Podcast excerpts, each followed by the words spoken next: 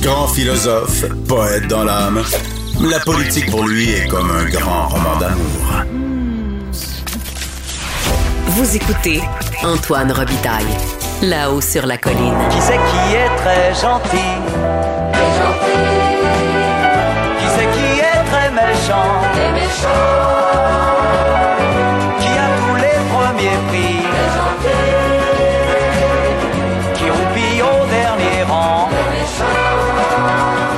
C'est l'heure des bulletineuses du vendredi. Bulletineuses, souvenez-vous, car tous les vendredis, avec elles, on remplit le bulletin de nos élèves de la colline. On remet nos bonnets d'âne et nos méritas. On est alternativement gentils, mais tout d'un coup méchants. C'est Sophie Villeneuve et Yasmine Abdel-Fadel qui sont là. Bonjour. Bonjour. Alors, euh, deux ex des arcanes politiques. Sophie est maintenant présidente d'Article 79, un service de surveillance parlementaire. Et Yasmine est consultante en communication et relations gouvernementales. Commençons par la gentillesse, euh, chers amis. Euh, Yasmine, premier méritas. C'est un méritas préparation? On l'a dit plusieurs fois lors de nos chroniques. À la période de questions, faut être préparé parce que ça ne pardonne pas le manque de préparation. Puis je veux remettre un méritas au premier ministre, Monsieur François Legault, qui répondait à une question de, euh, de euh, la chef de Québec solidaire, Manon Massé, euh, à propos de la Journée de la Terre et des actions du gouvernement en matière d'environnement. Oui. il était prêt. Il la voyait venir. Il était prêt. Il avait tout son bilan environnemental, toutes ses actions qu'il a mis de l'avant. C'était senti. On savait qu'il l'avait pratiqué. Ça, c'est un méritage préparation. Ces ministres, notamment, devraient s'inspirer de leur premier ministre dans leur préparation de la période de questions. Surtout ceux qui font partie de ce qu'on appelle l'équipe B. Et les, a- et, et- et les abonnés du débonnet d'âne. Oui, Ah. c'est ça. On en a quelques-uns. Oui, on, on en a des abonnés. Mais on est- effectivement. Mais pour l'instant, Sophie, on demeure gentil parce que tu donnes un méritas pertinence à qui? Je donne un, mé- un méritage pertinence à Dominique Anglade, mais surtout à André Fortin. J'étais encore plus sentie cette semaine. Bon, le dossier, on le sait, des féminicides continue de, de faire les manchettes tristement. Et euh, on, on- dans le budget qui a été présenté par le gouvernement Legault, il y a de cela euh, près d'un mois, il y avait peu d'argent qui était dédié euh, pour de l'aide aux, aux groupes de femmes, aux maisons d'hébergement, tout ça. Et euh, on a décidé de mettre la pression cette semaine. Et c'était spécialement senti. Donc, euh, méritage pertinence et euh, politiser un enjeu des femmes pour le bien des femmes, ça me semble être une, avenue intéressante à ce moment-ci. Puis on le voit, ça a donné des résultats. Il y avait une annonce ce matin de la vice-première ministre et de la ministre responsable de la condition féminine qui venait euh, pallier à ce manque de financement-là dans le budget. Mettons maintenant nos cornes de vilain. Bonnet d'âne, faute. Dans le sens de faute de français. Yasmine.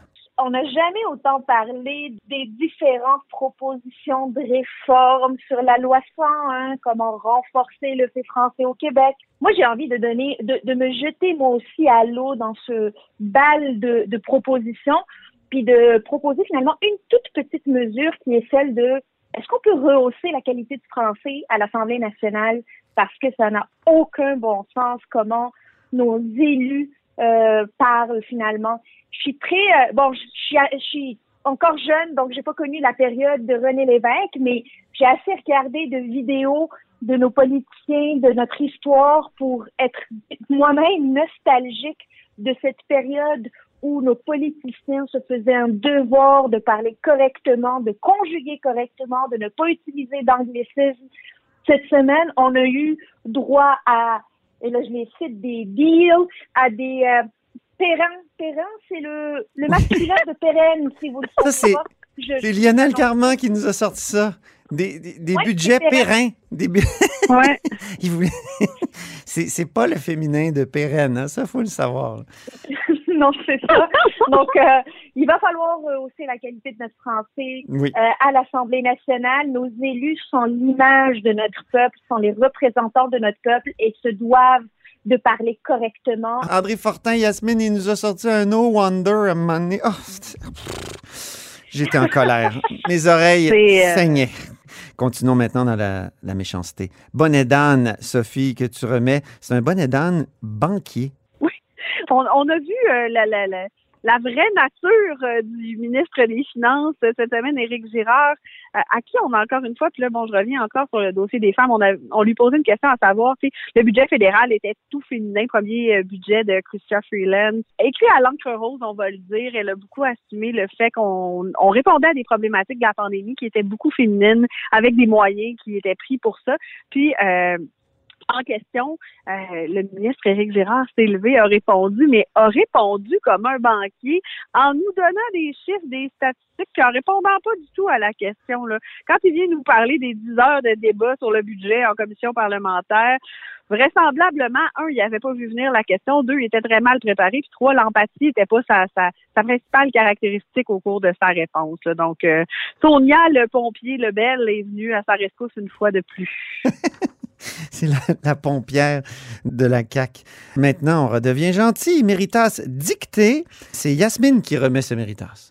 Alors, Marois Rizki, député de Saint-Laurent et critique en matière d'éducation, a présenté une motion cette, cette semaine, une motion pour revenir en, sur, sur tout le dossier de la qualité de l'air dans les écoles.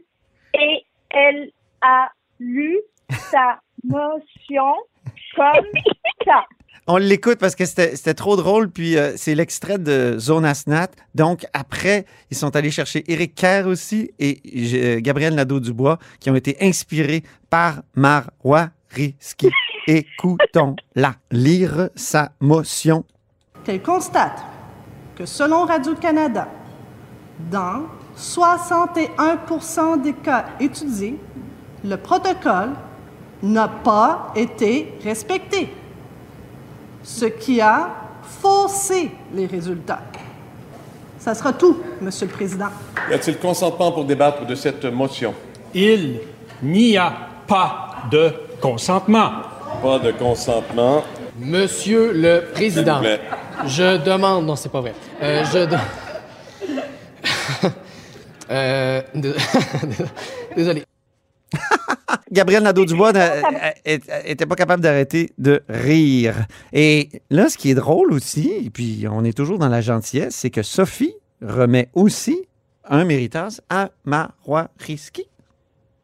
Oui, Méritas en mode solution. Marois Risky qui était dans, toute dans la proposition et dans la suggestion. Ça, on, elle, revient souvent, c'est une parlementaire qui est colorée, qui est efficace. Marois Risky, porte-parole en matière d'éducation. Euh, elle est souvent dans nos bulletins, hum, parfois pour des méritas, parfois pour des bonnets d'âme, parce que parfois il y a trop d'émotions, trop d'effets de toge, on va trop loin.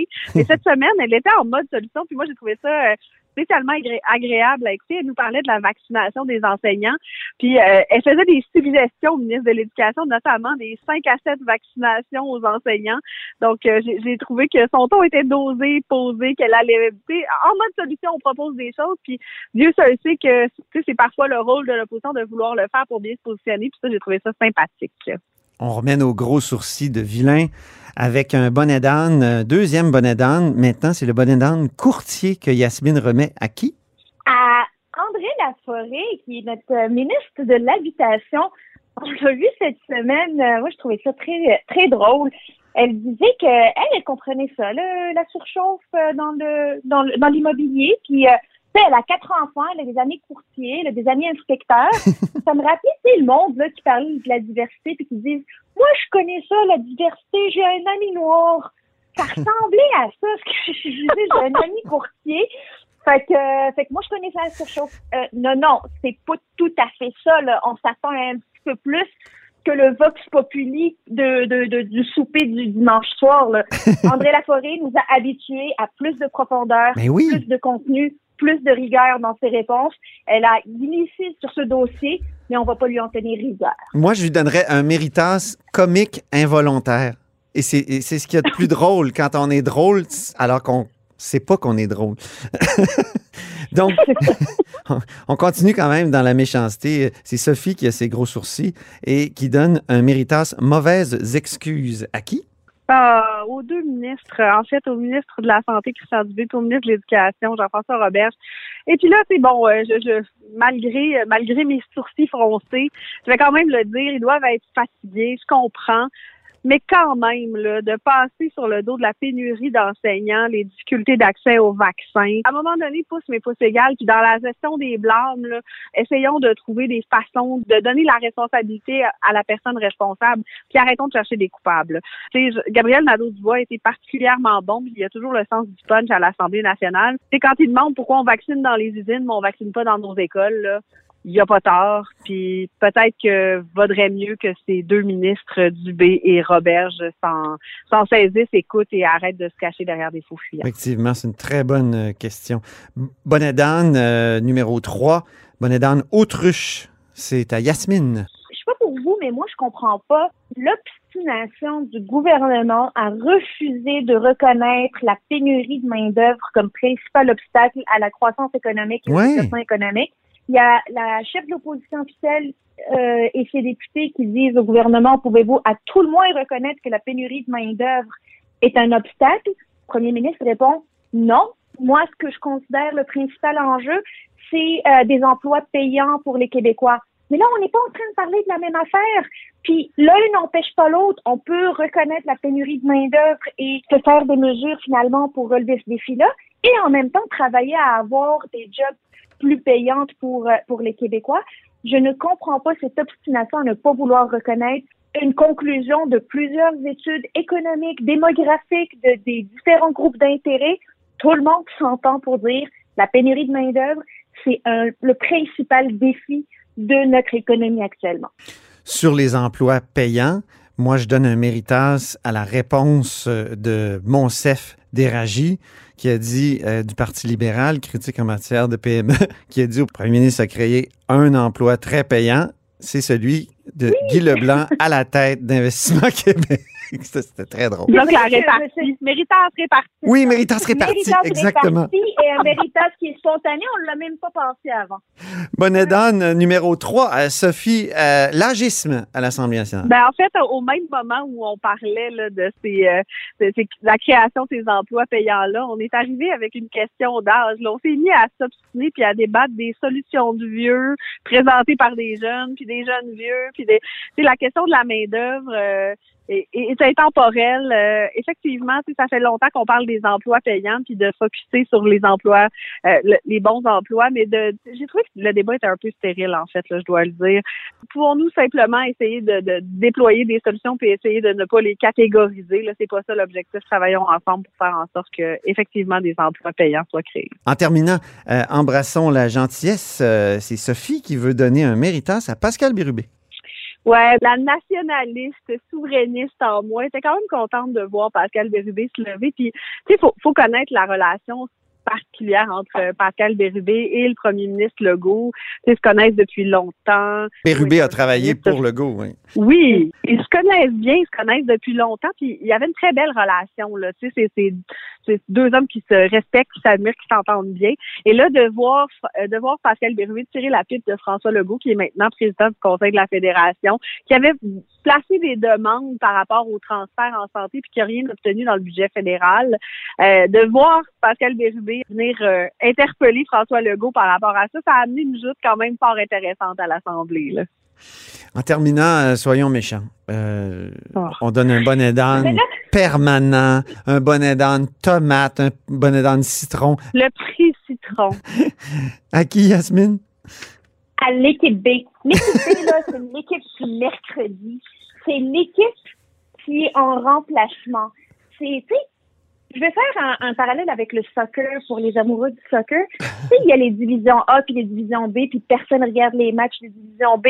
Ben, c'est pas mal cette équipe-là qu'on a le mercredi. On est tanné. On veut Ah. avoir tous nos élus à l'Assemblée nationale. Tous les ministres doivent répondre à leur propre dossier. Je suis tannée de voir Mécan répondre pour la famille, puis Sonia Lebel répondre pour tout le monde qui est pris dans le trouble. En fait, je vais être encore plus vilaine que ça, Yasmine. Là. La période de questions du mercredi, c'est presque un supplice. Écoutez, c'est plat, c'est plat, ça pas de bon sens comment c'est plat? Merci infiniment, les bulletineuses. C'est tout le temps qu'on avait pour cette semaine et on se retrouve vendredi prochain. À vendredi prochain! bye bye.